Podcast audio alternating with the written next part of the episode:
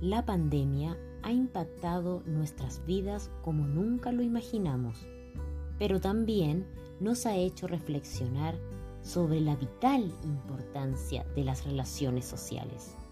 Conversaciones con Marco Espíldora es una invitación a conectarnos en torno a diversos temas de salud, cultura y patrimonio, siempre con un enfoque gerontológico.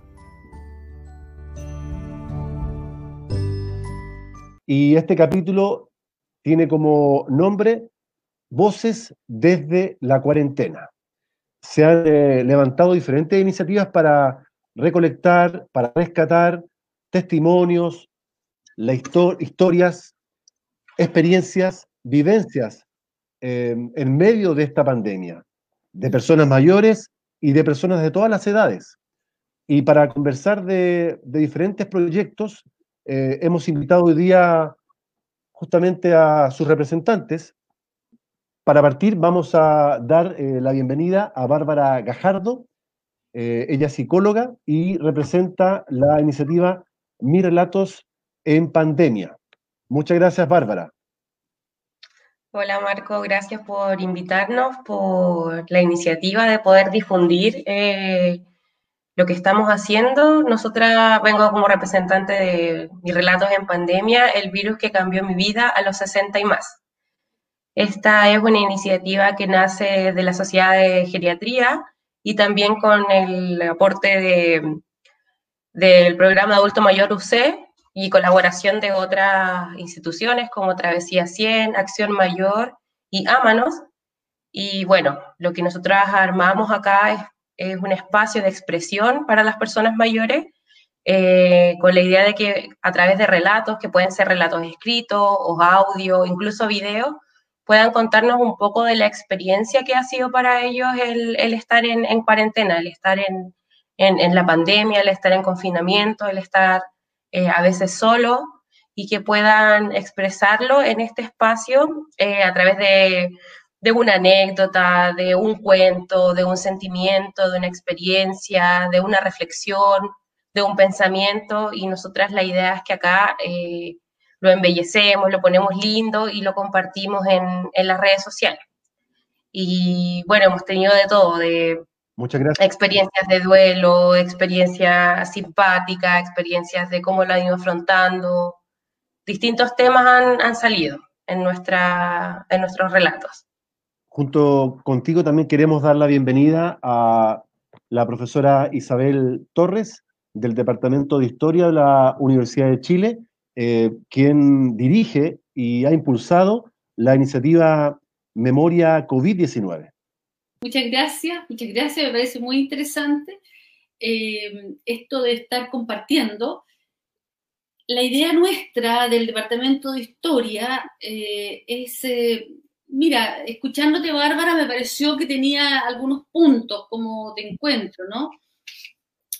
Es una manera de democratizar los testimonios, de ampliar, de tener como eh, esta memoria histórica eh, que nos permita más adelante eh, poder hacer una revisión de cómo lo vivimos, porque el tiempo va cambiando eh, la percepción de lo que estamos viviendo. O sea, entonces es tenerla, irla recuperando en, el presente, ¿ah? como se dice, como mientras se está viviendo. Y en ese sentido es como una especie de repositorio de memorias que después puedan usarlo los sociólogos, los antropólogos, los psicólogos, los mismos historiadores, como imagínate lo que sería tener el registro eh, de la pandemia, no la del 18, porque imposible, no existía nada, pero tener un registro escrito por último de 57, etcétera, ¿no? Entonces, yo creo que eso es como un, sentido de, recuperar y de guardar, eso. Bárbara, del punto de vista emocional, eh, ¿cómo eh, estos relatos o esta estos, estas, eh, estos canales de, comunicación permiten de alguna manera contener todo lo, negativo y, los problemas asociados a la salud mental que, pueden afectar justamente a las personas por tanto tiempo de confinamiento. Claro. Eh, bueno, esta, el espacio que se da en mis relatos en pandemia es una como válvula de escape para muchas de las personas que, nos envían sus relatos. Hay quienes, por ejemplo, muestran su descontento con, con una expresión como de que le están quitando los últimos años que, que, les quedan o el hecho de extrañar mucho a, su, a sus nietos, a sus hijos. Y si bien eso, el escribirlo, el expresarlo, no cambia la realidad, no cambia de que lo vamos a poder ver o, que vamos a, a terminar el, el, confinamiento, sí es un espacio que se da para poder decirlo, para poder apoyarlo, para poder hacerlo real.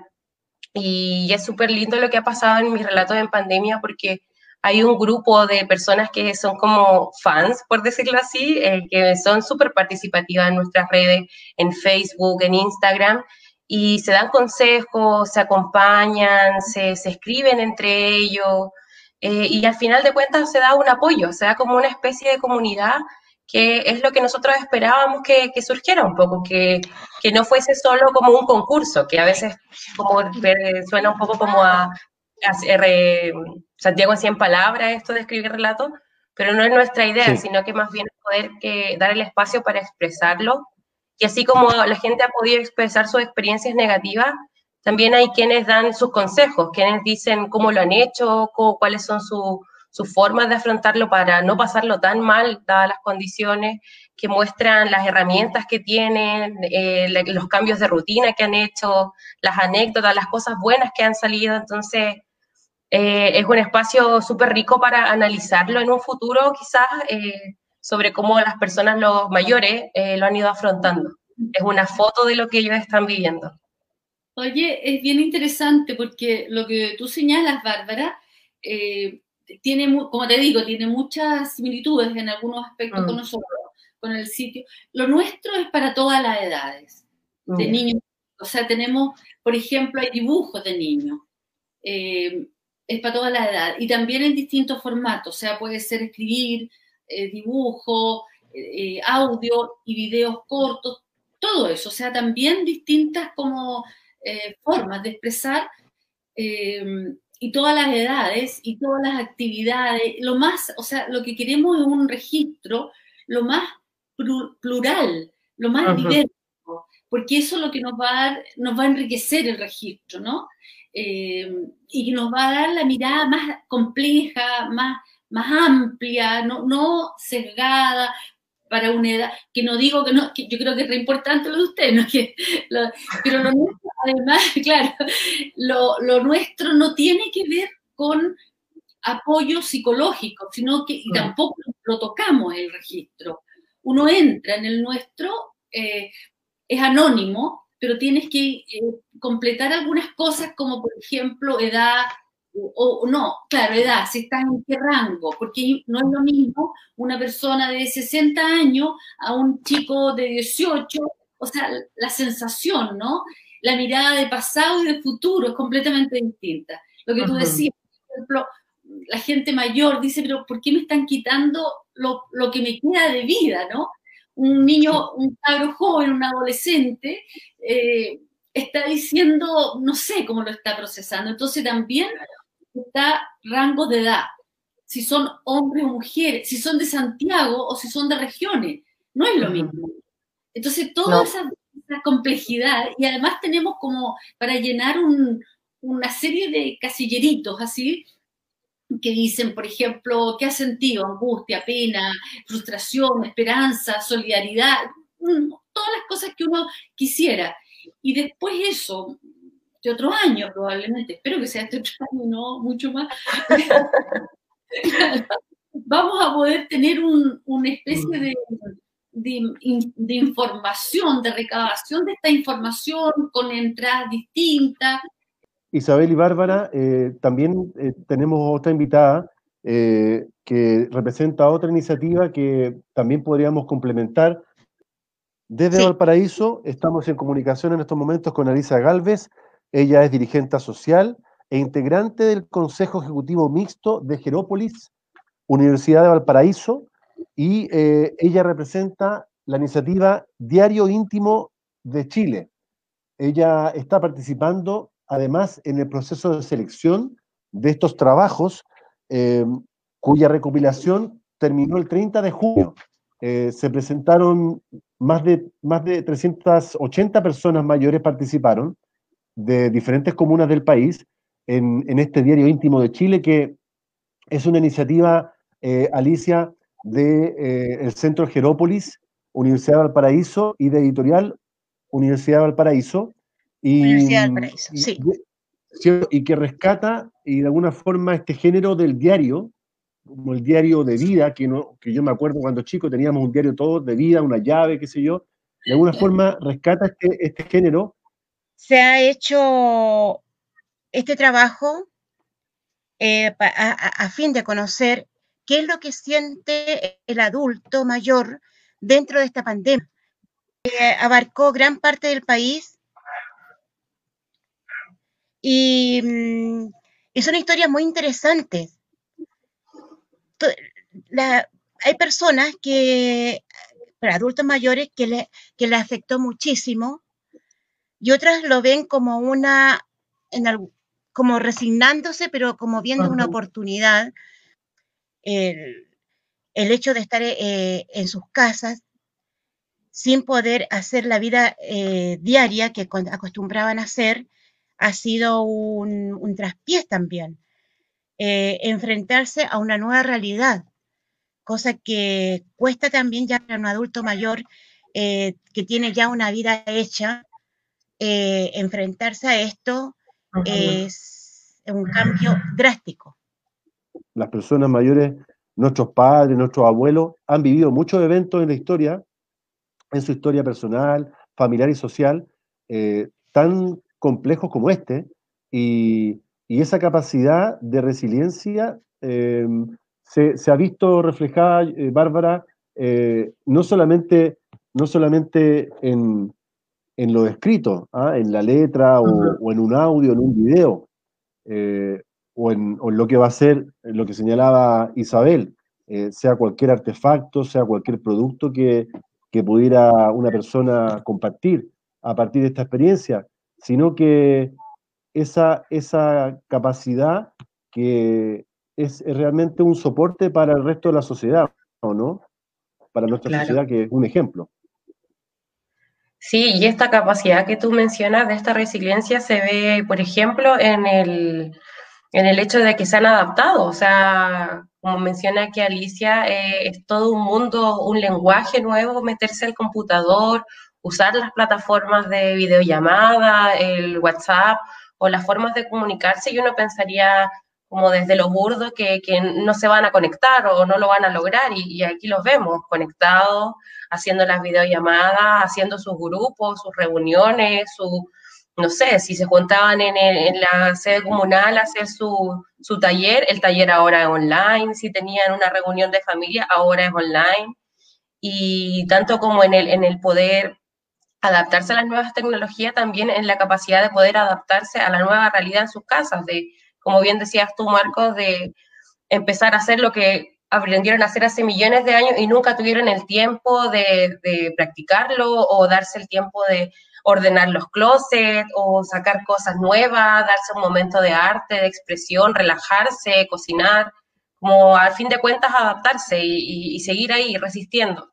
Sí, Isabel que, ha resultado súper interesante cuando uno, porque uno puede entrar al sitio a dejar su propio testimonio, pero también puede entrar a mirar lo que hay, que tenemos más de 100 registros de todo tipo. No existe, ¿no? La resiliencia sí, pero Marco, no existe una, no, no solo en la generación de nuestro papá, de nuestro abuelo, no hay una experiencia de esta naturaleza eh, a nivel mundial, una pandemia mundial con todas estas características, o sea, una experiencia muy fuerte eh, y que nos va a marcar y que nos obliga y que nos ha obligado a, a, mirar, por ejemplo, lo que, lo que es muy interesante, esta cosa de mirar cuando te quedas encerrado en la casa sin poder conectarse ni, o ver con los amigos y todo eso, eh, empiezas a mirar tu pasado, las tonteras que hacías, ¿por qué, ¿por qué no me junté con tal persona? ¿Por qué no mm. hice?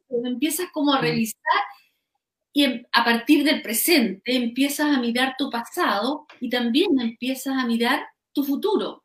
lo que voy a hacer después de esto. Porque dice, después de esto no me va a complicar, no sé, cada cual empieza a sacar sus propias eh, reflexiones, ¿no? Eh, entonces también es muy interesante porque esto nos pone como en un momento en que tenemos obligadamente que necesariamente hacer un balance de nuestro pasado, pero también una proyección a nuestro futuro. Y entonces por eso los testimonios diversos, múltiples, también la fecha es determinante. ¿En qué momento? Y vamos a poder percibir los cambios de, sensaciones, las angustias, eh, cuando el mayor desconfinamiento. Es decir, todo eso en lo que vive va a aparecer. Entonces también es muy interesante estos diversos tipos de registros que se están haciendo.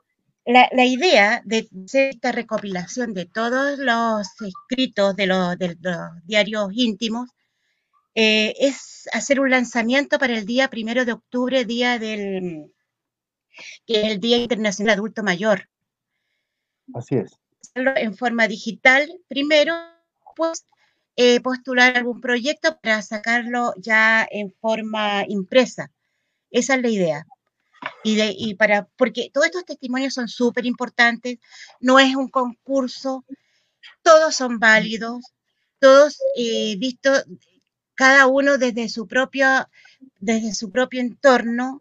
Una de las personas que, mm, escribió, una señora de 92 años. Mm. Es fantástico que ella se haya, dedicado su tiempo a, escribir su experiencia, lo, que está viviendo en el día de hoy.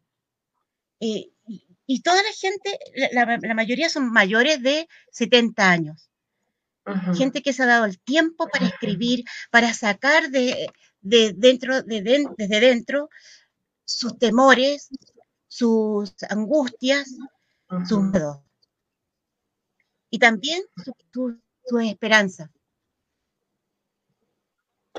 Eso, la, esperanza, eh, como se dice, lo último que se pierde. y, y, yo creo que se ha, hablado, se ha hablado de la política de la esperanza ¿ah? en este contexto. Y, a propósito de lo que decía Alicia, Bárbara, eh, ¿quién ha sido el más joven y el más longevo que ha participado en estos, en estos relatos en pandemia?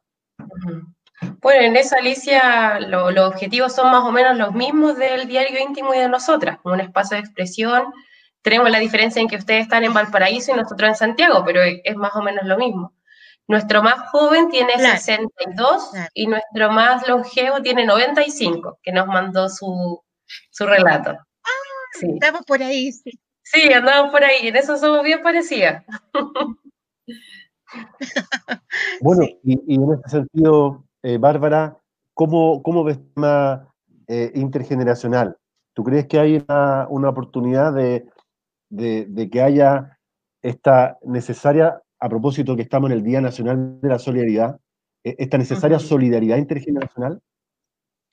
Sí, yo creo que es necesaria y yo creo que ocurre más de lo que uno se da cuenta, como en este mismo hecho de, conectarnos con las personas mayores, mucha de, de, la forma en que aprenden es porque los más jóvenes le enseñan, porque como le comentaba hace un rato, el lenguaje eh, de la tecnología es un lenguaje nuevo, es un lenguaje distinto que las personas jóvenes como que ya nacemos con el chip de, las teclas y de escribir más en, el teclado que con la mano. Y han sido los mismos jóvenes, ya sean los hijos o los nietos, quienes han estado mm, ayudando a estas personas mayores a conectarse, a enviar su relato, a aprender a usar el celular tecnológico, a aprender a usar la plataforma entonces yo creo que es algo que ahora se ha visto un poco más, porque la única forma que tenemos de ver no es aquí a través de la pantalla, pero que siempre ha estado ocurriendo, solo que ahora como que se muestra. Eh, Isabel, como es una plataforma multimedial, eh, Memoria COVID-19, uno pudiera pensar, claro, que son los más jóvenes los que tienen eh, habilidad justamente para usar estas plataformas, por lo tanto, también hay un desafío ahí para, para cortar esta brecha, ¿o no? Sí, sí, efectivamente. Eh, más, la gente mayor va, pero yo creo que ya se estanca todo el mundo, sobre todo porque eh, como la gente mayor, la, mayoría, está acompañado con familia, con hijos, nietos. Entonces ahí hay siempre un, apoyo, una ayuda. Yo creo que, lo más interesante, y por eso que ha tenido tanta recepción, eh, es que muchas veces uno, eh, transmitiendo lo que siente, a la vez eh, no se siente tan solo, tan, se siente acompañado, estamos como, finalmente somos una comunidad, somos, hay algo que nos une, eh, que nos permite de algún modo eh, compartir experiencias complicadas, duras, y también esperanza, lo que ustedes decían, todo eso, yo creo que, que eso es una ayuda súper importante y vamos a ver después, cuando hagamos el levantamiento de esta información, cuáles eran las sensaciones más recurrentes. Eh, vamos a tener una especie de catastro de, cómo se vivió. Eh, y yo creo que eso va a ser una cosa muy, muy interesante, como incluso, por ejemplo, con los videos, yo creo que muchos eh, se pueden hacer material que puede hacerse documentales con eso, con las experiencias de, de imagen en pandemia. Entonces, yo creo que va a salir un material muy, muy valioso. Alicia, y sin lugar a dudas que además de ser una fuente de inspiración, este COVID-19 también ha sido un espacio de participación social para las personas mayores. Eh, ¿Cómo lo actúas en ese sentido? Que eres una persona que fomenta, que trabaja con las personas y trabaja por la participación. Todo esto que está, estamos viviendo ahora eh, nos ha abierto las, puertas a otras cosas, a otras oportunidades nuevas que no, no estaban en nuestro, en nuestro listado de vida. Para las personas que nos cueste, gracias a Dios, perdón, gracias a Dios, y contamos con Girópolis, nos ha sido de mucho, mucho apoyo y nos está brindando eh, siempre ayuda, eh, entrenamiento, apoyándonos, haciendo actividades para los adultos mayores todo eso a nosotros nos ha servido, hemos aprendido a usar, nos ha costado, sí, muchísimo, entrar en, este nuevo orden, lo que un adulto mayor hace, el otro adulto mayor también lo hace, y así se va multiplicando. Y al final yo creo que todos los adultos mayores vamos a salir súper bien en todo esto de la computación, la vamos a dominar más que los jóvenes. Muy bien a Bárbara Gajardo, Isabel Torres y Alicia Gables por hacer posible este capítulo donde hemos hablado de las voces desde la cuarentena. Eh, agradecer obviamente también a quienes se han conectado y invitarles para una nueva conversación, em, para una próxima oportunidad. Muchas gracias nuevamente, un saludo virtual afectuoso para, para ustedes tres, con muchas felicitaciones por eh, las iniciativas que están desarrollando, que le hace muy bien al espíritu y a toda la sociedad. Muchas gracias. Un abrazo. Muchas gracias, Marco. Chao. Un abrazo, muchas gracias. muy bien.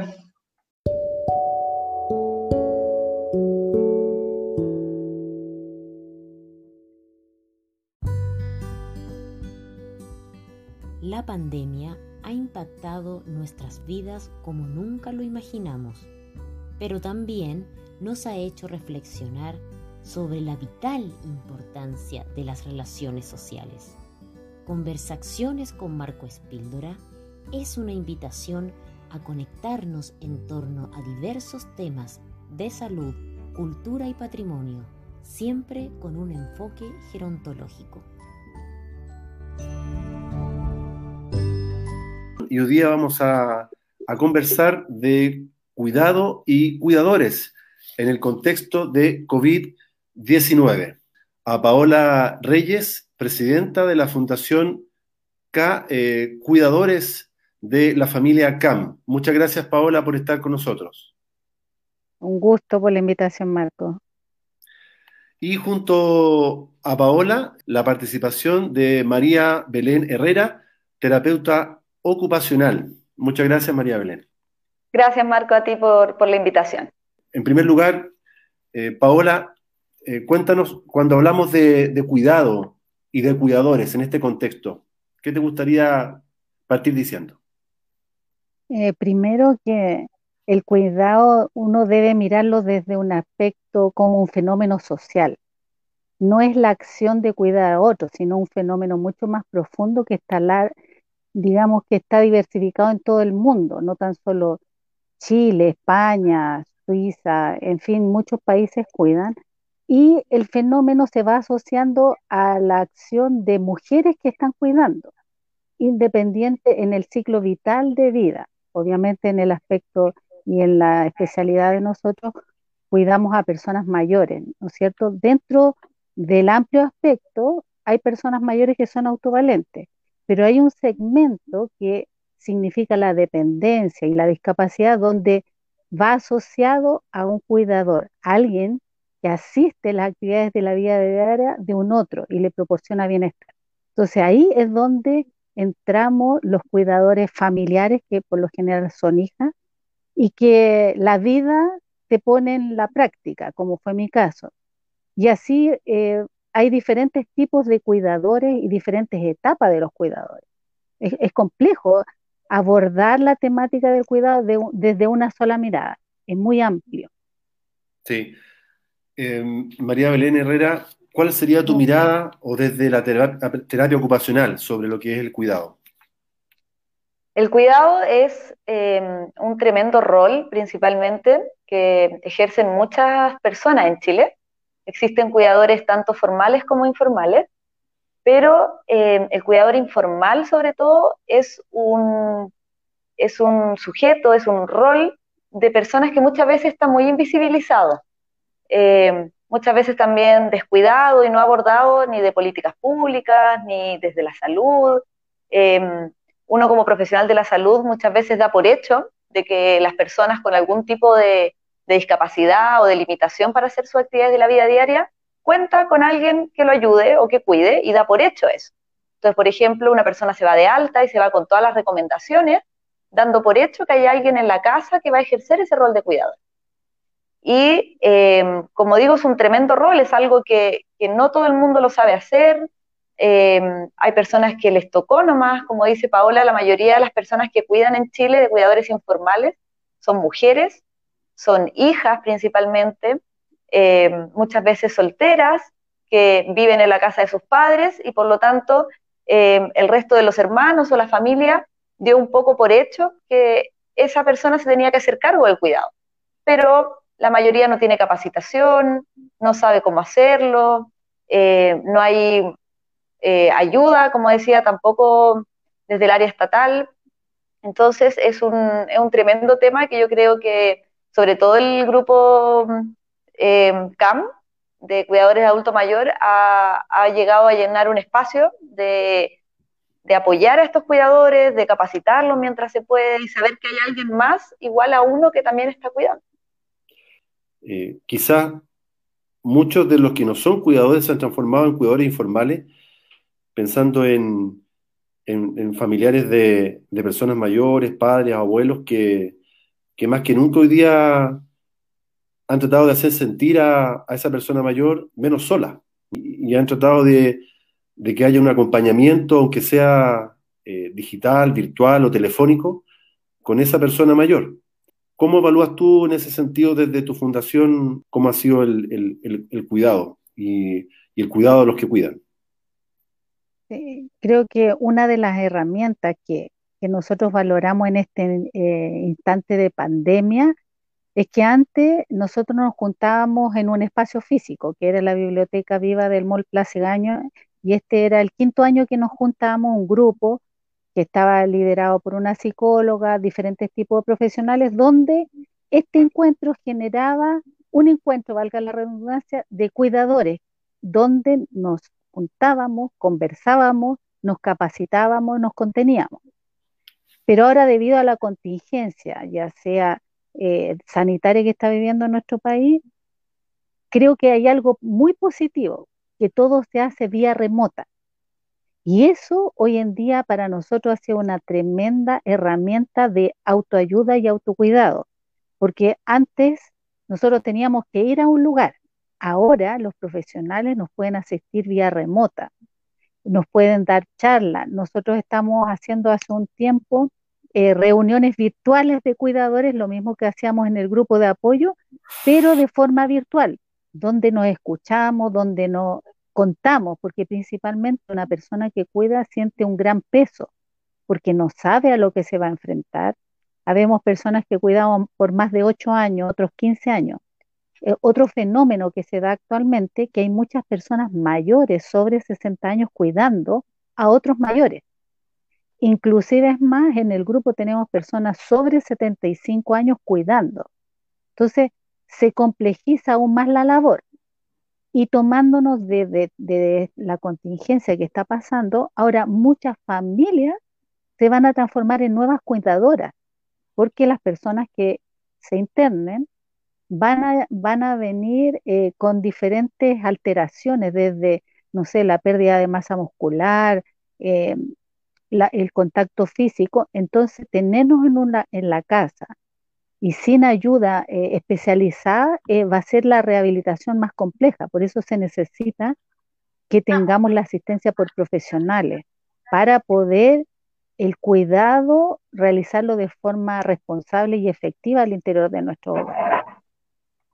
O sea, ahí había una ventana de oportunidad también frente a un, Absolutamente. A un, panorama complejo. ¿Cómo, ¿Cómo, lo has visto tú, María Belén, desde la atención asistencial también? Em, ha sido todo, todo un tema, sobre todo reestructurar eh, muchas de las atenciones del ámbito de la rehabilitación. Em, yo trabajo en el Hospital San José en Independencia, en la unidad de geriatría. Em, nosotros en el hospital somos cerca de 16 terapeutas ocupacionales y una, por, una, por ejemplo, de las dificultades que ha presentado es que todas las atenciones ambulatorias fueron suspendidas por eh, evitar el flujo de gente, además son personas de riesgo, entonces suspendieron las atenciones ambulatorias. Y la primera mm, em, metodología o instancia que se, que se trató de implementar era mandarle videos a la familia para que pudiera reproducir de alguna manera la atención en su casa y hacer como una rehabilitación en casa. Pero, tal como les decía previamente, hay mucha gente que le ha tocado cuidar y que no tiene las herramientas, no tiene el espacio, no maneja bien las técnicas. Entonces nos dimos cuenta que ese mecanismo no era muy fructífero y ya hace unas semanas se tuvo que cambiar y tratar de destinar a algunos profesionales que hicieran visitas domiciliarias. Porque como dice Paola, realmente se necesita de un profesional que, apoye y que asista eh, in situ. O sea, uno puede muchas veces darle alguna herramienta a los cuidadores, pero pero otras veces lo que ellos necesitan es una mano, es que haya alguien ahí que, realmente pueda ayudar. Estamos conversando de cuidado y cuidadores en el contexto de COVID-19 con Paola Reyes, presidenta de la Fundación K Cuidadores de la Familia, y María Belén Herrera, terapeuta ocupacional. En relación al tema de, los cuidadores, ustedes como fundación ya hace varios años ah, han, han promovido que se les reconozca a los cuidadores y cuidadoras como sujetos de derecho también. ¿Por qué y qué significa eso? Claro, primero en la Convención de las Personas Mayores, en el artículo 12, se menciona que los estados que, que firmaron la convención y la ratificaron tienen que eh, otorgar cuidados a las personas mayores que tienen fragilidad. Entonces, esta temática se ha ido abordando hace cinco años, pero no fue muy visible porque el segmento etario, que era las personas mayores, no tenía mucha visibilidad. Hoy en día eh, eh, se está eh, manejando a nivel de gobierno que se modifique la ley 20.422, que la ha impulsado otras asociaciones de cuidadores. O sea, en el fondo se unieron muchas agrupaciones de cuidadores en Chile para modificar esa, esa ley que actualmente pasó en la Cámara de Diputados, está en la Cámara de Senadores, pero está en todo un proceso de poder aceptarla. Cuando eso acontezca, el cuidador en Chile va a ser sujeto de derecho. Todo ese arduo trabajo lo han realizado nuestras amigas que son de la asociación Yo Cuido. Ellas han impulsado muchas políticas públicas, han podido juntar a muchos cuidadores a lo largo de Chile y en conjunto con otras agrupaciones que son más pequeñitas, otras más grandes, discapacidad de personas mayores, tratamos de visibilizar la problemática, porque hoy día el cuidar en Chile es complejo porque no tenemos políticas públicas adaptadas a lo que se necesita, tanto a nivel familiar como a nivel, digamos, de organismos de salud. Por ejemplo, los spam están con toda la problemática del COVID. Entonces, como bien decía Belén, eh, se han perdido muchas horas médicas. Entonces, estamos teniendo ahora el rebote de, de la no intervención de, los, de, las, de las personas mayores en nuestros hogares. Por eso es que es muy importante que el, gobierno, el Estado, pueda otorgar recursos para implementar planes. Ya existen. Existe el, el Sistema Nacional de Cuidado, existen plataformas de cuidados domiciliarios por Senama, existen a niveles locales también programas, pero son aislados tendría que ser una política nacional que pudiera abordar toda la problemática en todo el ciclo vital. Eso sería lo óptimo. Nos falta mucho que recorrer, pero ya hemos avanzado y eso es muy positivo. María Belén, em, el, mundo del envejecimiento o de las personas mayores es muy heterogéneo. Entonces, hay una gran mayoría de personas mayores que son autovalentes, pero también hay otro porcentaje de personas que eh, hoy día presentan diferentes niveles de, dependencia y tipos de dependencia. Entonces, ¿cómo, cómo abordar el, cuidado eh, en, este, en este contexto de un adulto mayor que es muy heterogéneo? Em, mira, la verdad es que no hay una receta. Eso es lo primero que uno, que uno tiene que mencionar. No existe una receta de cocina en que uno le puede decir a todos los cuidadores, mire, tienen que hacer esto, armar la casa de tal manera. Hay ciertas recomendaciones, hay, muchos eh, manuales, sobre todo para los cuidadores, eh, y obviamente, dependiendo del nivel de asistencia que la persona necesita, es también el tiempo y el nivel de cuidado que va a necesitar. Eh, las recomendaciones en general que estamos dando en estos tiempos es tratar de mantener las rutinas, sobre todo en personas ya con trastornos cognitivos, mantener una, rutina estable hace que la persona se pueda anticipar a las actividades que viene, eso disminuye la ansiedad y con eso va a ir disminuyendo también ciertos síntomas conductuales que pueden, que pueden aparecer.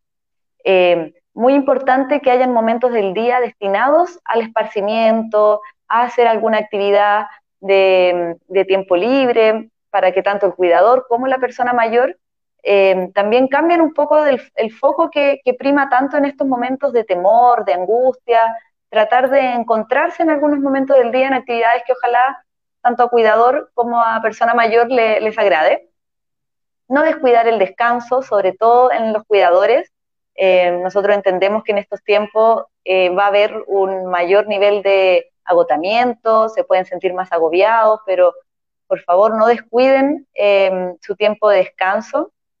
Em, también muy importante eh, ser siempre flexibles, saber que estamos en un, en un momento de pandemia, que estamos frente a la crisis sanitaria más grande de los últimos 100 años, por lo tanto, em, pueden salir cosas mal, no hay problema que se equivoquen, no hay problema que algún día estén cansados, tratar de buscar estrategias día a día, sobre todo para ir eh, sorteando las dificultades que pueden ir ocurriendo y muy importante, sobre todo para los cuidadores, que traten de buscar acompañamiento, que traten de, tanto por, redes sociales, por teléfono, que tengan con quién conversar, que ojalá busquen pares. En eso el, grupo de cuidadores de adulto mayor, la, la, Fundación CAM hace un tremendo papel, sobre todo para que los mismos cuidadores puedan encontrar otras personas que están pasando lo mismo que ellos.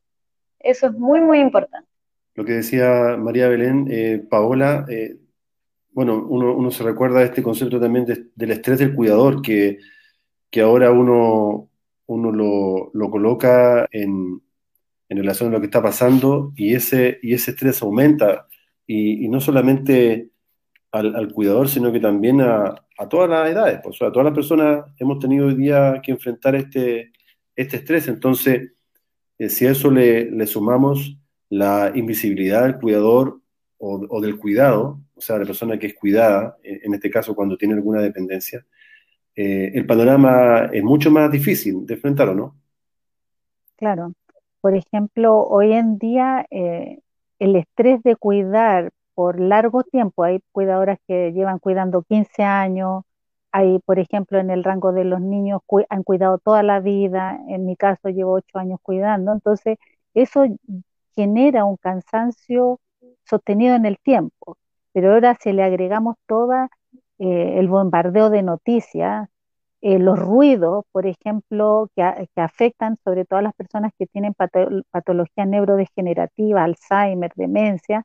Entonces, ellos viven en su propio mundo. Entonces, ¿cómo, cómo algo que, que quisiéramos plantear, cómo le explicamos a una persona que tiene demencia que para ir al médico se tiene que poner mascarilla, si no entiende para qué? Está, es complejo. Eh, tratar de razonar con alguien que no, no puede por su condición de deterioro en el cerebro. Entonces, eso genera un estrés tanto en la persona que cuida como en la persona que tiene la patología. Entonces, tenemos que lidiar con, con dos personas en forma paralela. Entonces, algo que nosotros hemos ido aprendiendo y descubriendo que un cuidador necesita un psicólogo de cabecera, que nos vaya abordando, que nos vaya descubriendo y como bien decía Belén, una familia es diferente a otra, un cuidador, eh, los rasgos que cada persona tiene para desarrollar el cuidado es diferente a otra. Entonces, eh, por eso la intervención psicológica hoy en día es vital para cada uno de nosotros. También hago un llamado a seis psicólogos que nos quieran aportar en terapias grupales, individuales, bienvenidos sean. Necesitamos mucha asistencia porque eh, una persona que se levanta en la noche, que tiene bajas de azúcar, que hay que controlarla, nosotros no somos profesionales de la salud, punto número uno, somos personas que nos volvimos cuidadores, entonces tenemos que aprender técnicas de enfermería, de medicina, de terapia, eso es muy estresante. Y si a eso le sumamos todas las barreras de, de lo que está originando el COVID, e, es una situación sostenida en el tiempo. ¿Qué es lo que nosotros visibilizamos? Que después que salgamos de este tiempo sostenido vamos a tener muchas crisis. Las personas que cuidan se van a ver enfrentados a crisis psicológicas de grandes proporciones. Entonces, desde ya tenemos que ir anticipándonos a esto, preparando equipos, preparando grupos de apoyo que puedan contener a estos cuidadores. ¿Cuál es la particularidad de lo que nosotros desarrollamos? Cuando uno habla de lo que le pasa, pareciera que es una queja. Hoy sabes que estoy cansada, no puedo dormir, que mi papá se levantó en la noche, que mi mamá no durmió. Cuando estamos entre pares, eso es normal y entre nosotros compartimos y vamos generando una sinergia y eso es muy bueno. El no sentirnos solos que estamos haciendo un trabajo, sino que hay otros que están en la misma línea de acción nuestra. Eso es fundamental. Un cuidador siente la misma soledad estando acompañado cuando no tiene las redes de apoyo necesarias que lo ayuden a pasar el tiempo de crisis. Paola Reyes, presidenta de la Fundación K Cuidadores de la Familia. María Belén Herrera. O sea, no sé si hay como necesidades que se puedan reemplazar. Yo creo que em, lo más, o sea, lo más, más difícil es cuando la persona em, tiene ya un nivel de dependencia importante en sus actividades de la vida diaria y realmente, o sea, necesita evidentemente alguien que lo apoye y que lo cuide eh, desde lo más básico, eh, pensando en actividades eh, propias de la supervivencia, alimentarse, bañarse, vestirse. Eso claramente no, no, se puede suplir si es que no hay un, no hay un cuidador. Paola, respecto al, a la labor que hoy día realiza la, la Fundación, y ante la necesidad de profesionalización y también de voluntariado, tú lo has dicho, o sea, hoy día en relación a la contención emocional eh, se requiere apoyo para el cuidador o cuidadora desde ese punto de vista. Entonces, el llamado también eh, desde las fundaciones para, para, poder colaborar en esta causa eh, hoy día y sobre todo preparándonos, como tú dices, para, para el escenario post-COVID-19. Paola. Claro, eh, todo lo que viene, o sea, si hoy día teníamos eh, personas mayores que estaban cuidando a otros, sostenido en el tiempo, si agregamos este ingrediente del aislamiento social, de la no, la no ida a las horas médicas, entonces se está generando una descompensación de las personas que cuidamos. Entonces, cuando hablamos de cuidadores tenemos que mencionar a dos personas, un sujeto al cual cuidamos y nosotros, o sea, somos uno solo. Entonces, en virtud de eso, los profesionales debieran crear estrategias para apoyarnos a los dos de forma paralela.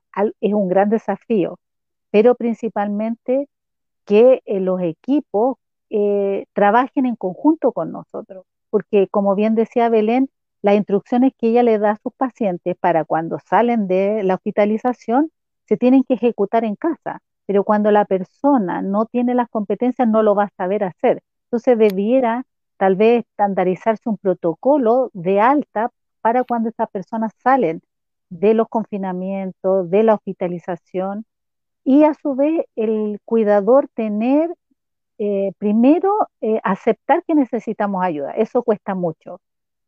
Y segundo, tener terapias psicológicas que nos ayuden a ir pasando las diferentes etapas que tenemos como persona individual en el sostenido en el tiempo. El, el cuidar a una persona con ocho años genera desgaste físico, emocional, psicológico, económico y un montón de aristas que no se ven.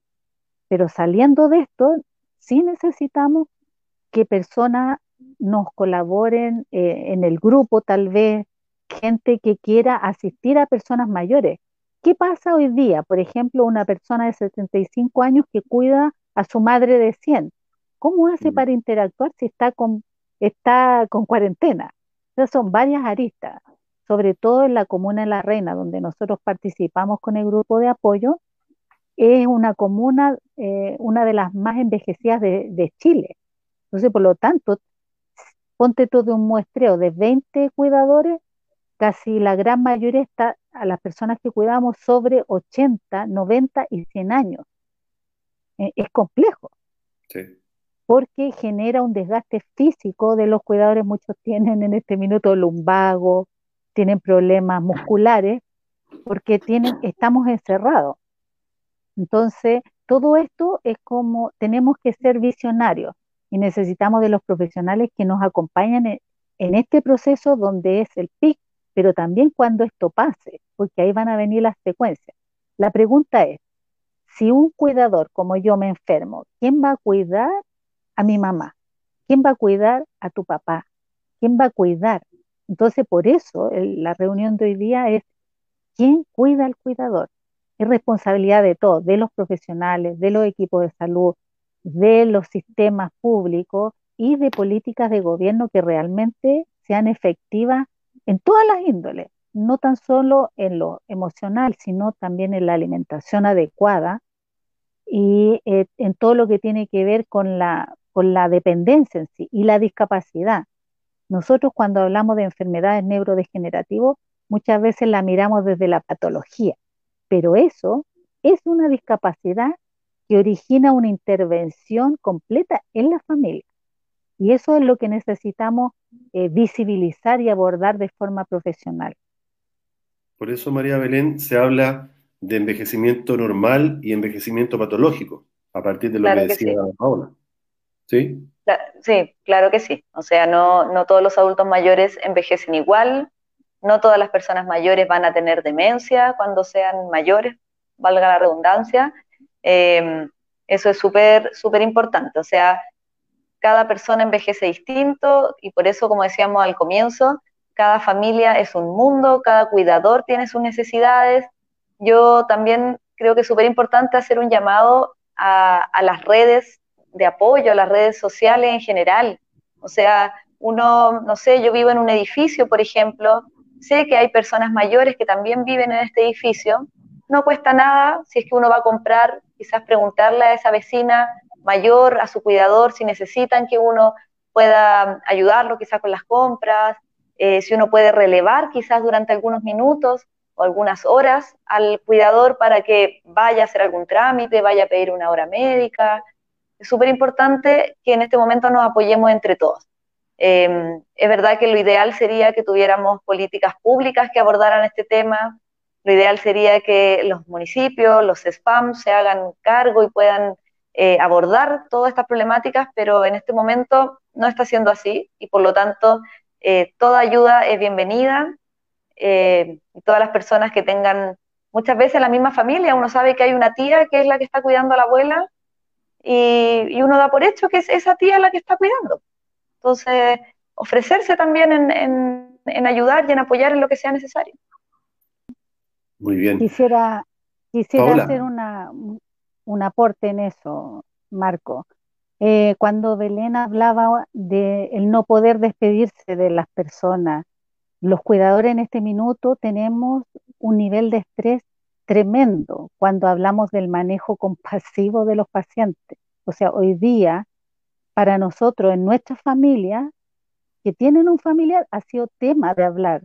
¿Qué vamos a hacer si nos toca estar en ese escenario?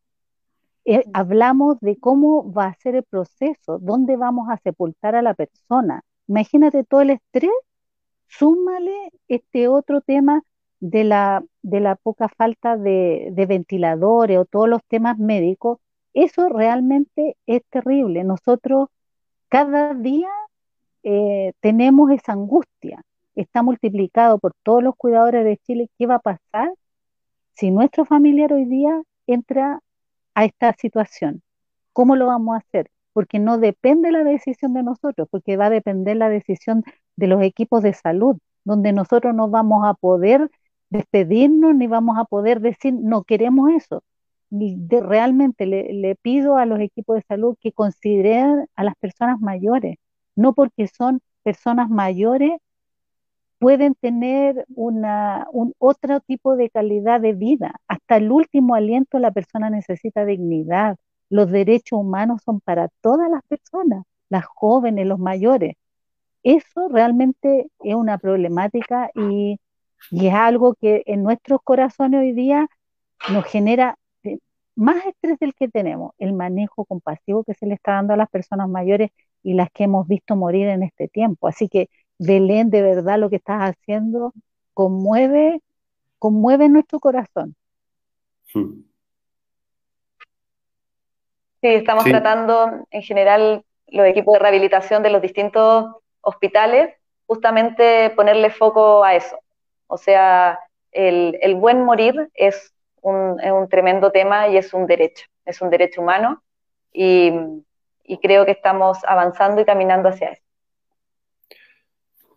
Eh, Paola eh, Reyes, eh, para las personas que han escuchado tu mensaje o tu llamado, ¿cómo podrían contactarse con la Fundación si quieren ser voluntarios, si quieren colaborar de alguna manera, justamente para, un, respiro ¿ah? también del cuidador? Claro, mira, nosotros tenemos dos líneas de acción. En este minuto tenemos personas mayores que están solas, que estamos asistiendo de forma remota y tenemos a cuidadores eh, que son de personas mayores. Entonces, eh, cualquier ayuda, sobre todo de profesionales, psicólogos o terapeutas, que nos escriban al correo electrónico cuidadores del adulto mayor gmail.com. Entonces así a través de ese correo podemos canalizar las ayudas. También eh, se nos ha dado mucho la complejidad de que, por ejemplo, se necesitan eh, pañales, por ejemplo, pero necesitamos salir a buscarlos o a comprarlos. Estamos hablando de segmentos de personas vulnerables. No todos tienen dinero. Entonces, son muchas las necesidades que se están presentando no tan solo el hecho de cuidar, sino cómo nos abastecemos. O sea, si el cuidador sale, eh, eh, puede ser un vector de contagio. Entonces, tenemos por todos lados complejidades, pero si nos escriben al correo electrónico que les mencioné, podemos ver ciertas formas de hacer charlas a los cuidadores online para que nos ayuden a bajar los niveles de estrés, hacer terapias grupales, que eso nos ayuda mucho. Pero también, como dice Belén, se ha visto afectado porque como son cuidadores mayores, sus equipos que tienen no aguantan, por ejemplo, la aplicación Zoom. Entonces hemos tenido que recurrir a Meet, que es solamente eh, una señal, pero como se reparten de los celulares datos móviles, la señal se les cae. Entonces cuando nos hemos conectado tenemos eso. También pasa lo mismo, la tecnología de las personas mayores es compleja, entonces tenemos que hacer tutoriales de cómo usarlo, tenemos que ver eh, que los aparatos no están acondicionados, que la señal de Internet. Entonces, si Si ya es complejo esta situación en cuidadores mayores, aún más. Sí. Eh, Paola Reyes, presidenta de la Fundación K Cuidadores de la Familia, María Belén Herrera, terapeuta ocupacional del Hospital San José en Santiago. Les quiero agradecer por este tiempo, por la disposición, por el interés, el apoyo, la colaboración con todos quienes están hoy día y han estado conectados y conectadas a esta transmisión para conversar de cuidado y cuidadores en el contexto de COVID-19. Así que quedamos eh, conectados, ¿ah? eh, quedamos con tareas porque hay, mucho por delante em, y bueno, y, terminar con, este llamado eh, positivo y a la solidaridad, sobre todo en estos momentos, para, para con los cuidadores, para con los pacientes, como decía Paola y, María Belén. Así que nuevamente mi gratitud y a todos los que se han conectado, también invitarlos para una próxima transmisión y el agradecimiento. Muchas gracias, eh, Paola, y muchas gracias, María Belén. Gracias a ti, Marco, por, la invitación y por el espacio también para, conversar de estos, de estos temas que son tan beneficiosos para las personas que cuidan. Muchas gracias y felicitaciones por la labor que realizan. Un abrazo. Gracias. Chao. Un abrazo. Chao. Hasta luego. Chao.